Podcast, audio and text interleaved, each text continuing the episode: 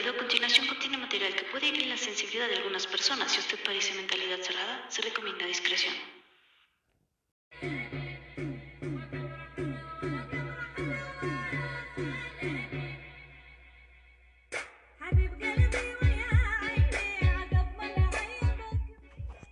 Bienvenidos nuevamente a la radio dedicada al chisme cósmico, la única emisora con dosis para dejar de ser un muerto viviente, transmitiendo desde la Tierra. Así que empecemos por el principio. ¿Qué chingaos es un muerto viviente? Es alguien que ya va por la vida sin sueños ni esperanzas, que se deja llevar por la corriente de las circunstancias, conformista, víctima, amargado y que jamás vive el momento, que nunca duda ni pregunta los dogmas impuestos en la sociedad. Y muchos dirán que la ignorancia es la felicidad. Y puede que sí, pero sabes, es una felicidad muy momentánea que inevitablemente llegará un momento en que te sentirás vacío y sin sentido. Y si te lo digo es porque lo he sentido. Y sin duda es más fácil quedarse ahí. Pero quiero que sepas que encontré otros caminos. Y si alguna vez has sentido esto o has tenido síntomas de muerto viviente, quiero compartirlo contigo. Y uno de estos caminos es el amor a la sabiduría que podemos traducirlo como filosofía. Pero, ¿qué carajos es la filosofía? Simplemente es el estudio de una variedad de problemas fundamentales acerca de cuestiones como la existencia, el conocimiento, la verdad, la moral, la belleza, la mente, el lenguaje y muchas otras cuestiones que tienen que ver con la vida. Y bueno, ¿para qué te sirve dicho conocimiento?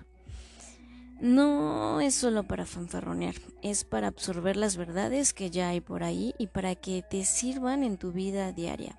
Porque créeme que te servirá más que las ecuaciones que aprendimos en álgebra en la secundaria.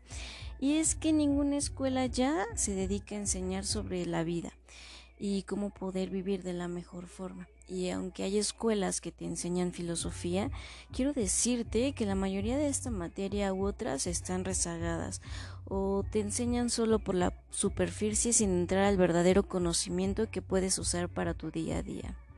Seguramente has escuchado a personas decir mi filosofía de vida es esta.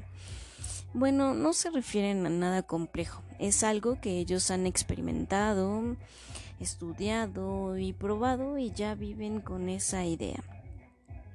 Pues quiero compartir contigo mi filosofía. Mi filosofía de vida es vivir viva. Lo sé, suena absurdo, pero me he dado cuenta que no sabemos vivir. Así que la idea de este podcast es dejar esas pepitas de conocimiento o dejar preguntas al aire que quizás te ayuden a despertar. Y si eres un adepto ya del espiritualismo de estos temas, y si no te digo ya que la palabra que más escucharás o leerás es el despertar, y el despertar te lleva al Satori. ¿Qué es el Satori? Es un momento de no mente y de presencia total, término japonés que designa la iluminación en el budismo zen. La palabra significa literalmente comprensión y ya hablando en términos japoneses, al despertar le conocen también como Kensho. Pero entonces, ¿qué es exactamente el Satori? Es el momento en que se descubre de forma clara que solo existe el presente, donde nace el pasado y el futuro, creándose y disolviéndose en el mismo instante, con lo que la experiencia clara que el tiempo es solo un concepto que el pasado y el futuro son una ilusión al igual que todo el mundo físico. Satori es un momento de comprensión al nivel más alto, es ir más allá de la experiencia terrenal. Esta experiencia solo se da a niveles elevados de conciencia, comunes en los meditadores, pero al alcance de cualquier persona. Además, no se debe entender como un fin, sino como un constante suceder sin fin último. Esto porque si una persona tiene su satori, lo único que ha hecho es eliminar un conflicto mental. Aclarar su comprensión del sentido de la vida o habrá reestructurado su personalidad de tal manera que ello le permitirá vivir más contento. No obstante, seguirá trabajando, comiendo, durmiendo, pagando impuestos, etc. Es decir, su proceso continuará hacia una comprensión más clara de la existencia. Esto se puede constatar en la famosa anécdota del Zen que a continuación se cita.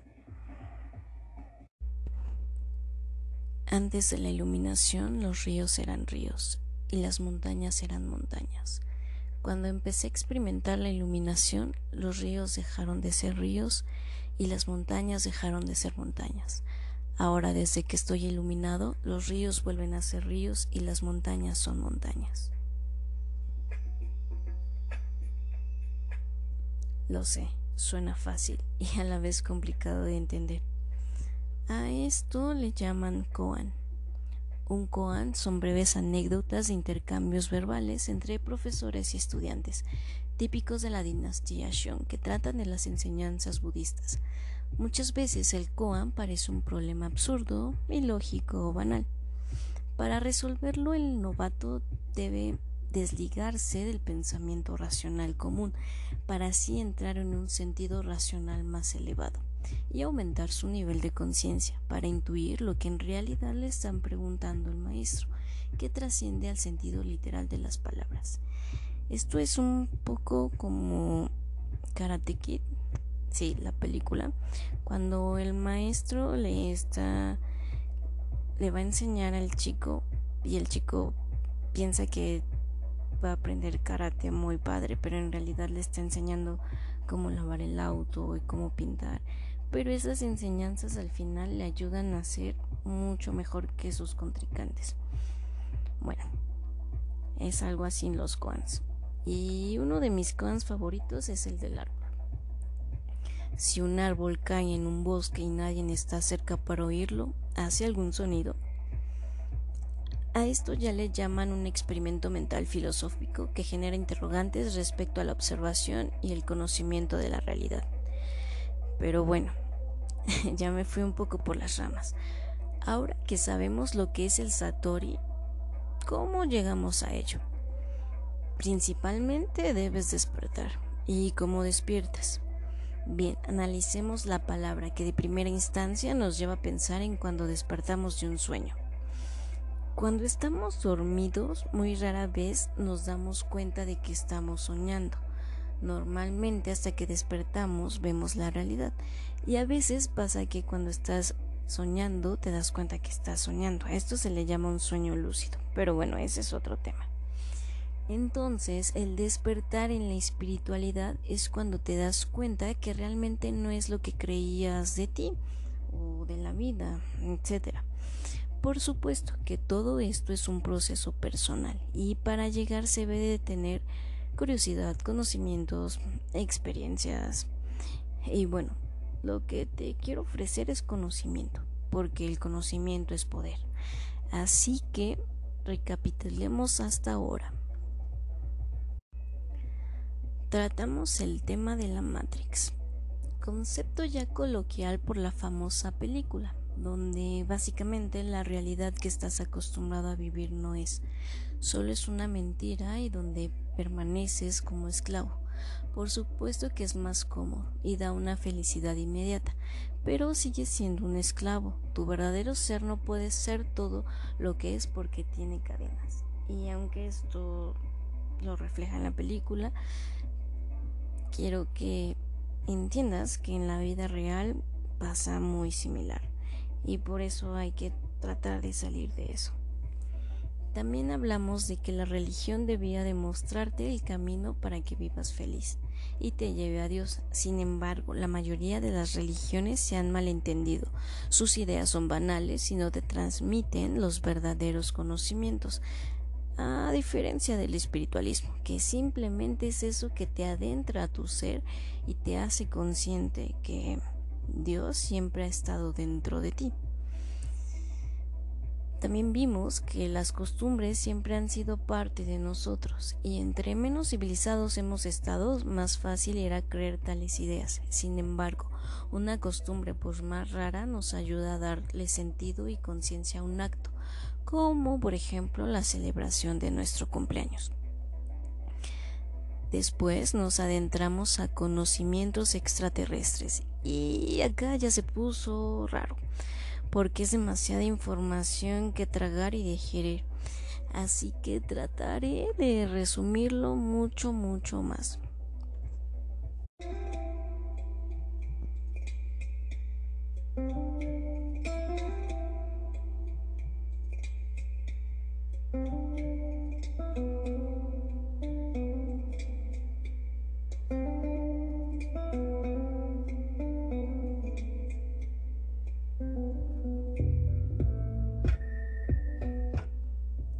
El cosmos está dividido en tres grandes universos, uno contenido dentro del otro, el universo material, el universo mental y el universo espiritual, algo así como un huevo kinder.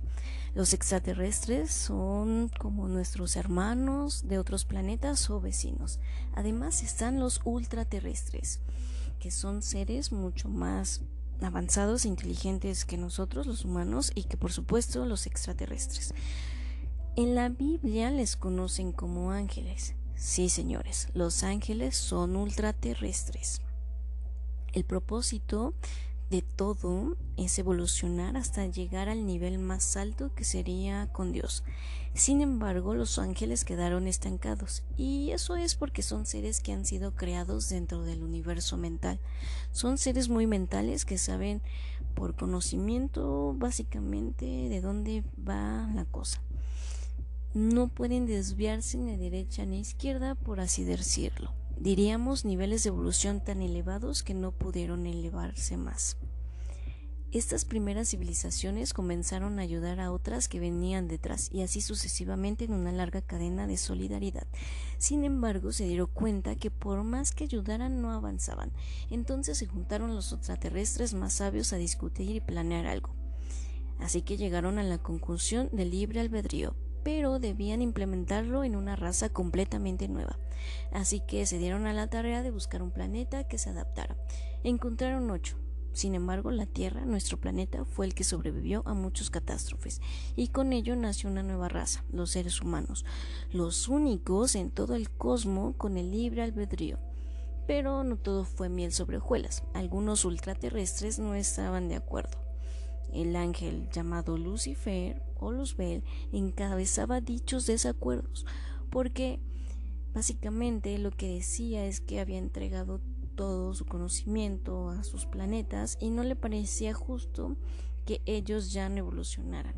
Algo así era su inconformidad, lo cual hizo que se sea más difícil para los humanos, puesto que él ha hecho cosas para que sea más difícil, obviamente. Sin embargo, han existido seres humanos que han llegado a evolucionar mucho más que los ángeles. Por ello es que los humanos son literalmente la esperanza del cosmos. Nosotros tenemos la capacidad de increíbles cosas. Sin embargo, la ignorancia hace que no llevemos más allá nuestras capacidades. Es por ello que los que saben esta información, como por ejemplo los reptilianos que han vivido en nuestro planeta, que son los extraterrestres que apoyan a Lucifer, han manipulado toda esta información. Precisamente, los verdaderos gobernantes del mundo son los dueños de la verdad. Y si quieres más a detalle esta información, te invito a que escuches mis podcasts anteriores y si posteriormente haremos más podcasts de este chisme cósmico. Sí, lo sé, es bastante información que tragar. Pero a lo que voy es que podemos llevar nuestras capacidades a niveles que ni en tus sueños más locos podrías imaginar con simplemente entender que en tu interior hay algo muy poderoso. Y es que eres especial y que eres capaz de grandes cosas. Es momento de despertar, porque el mundo actualmente está jodido. Los que han sabido toda esta información han manipulado a muchas generaciones y estamos en un momento crucial. Esto de la pandemia es solo el inicio del apocalipsis, porque los que han gobernado el mundo saben que se les está acabando su poder, cada vez despiertan más. Pero si tú sigues por la vida como muerto, entonces te va a tocar lo peor. Tu vida cada vez va a estar más jodida. y eso no tiene que ser así. Infinitas gracias por escucharme. Esto ha sido por hoy, pero sin duda subiremos más podcasts con más información para ayudar a despertar. Hasta la próxima.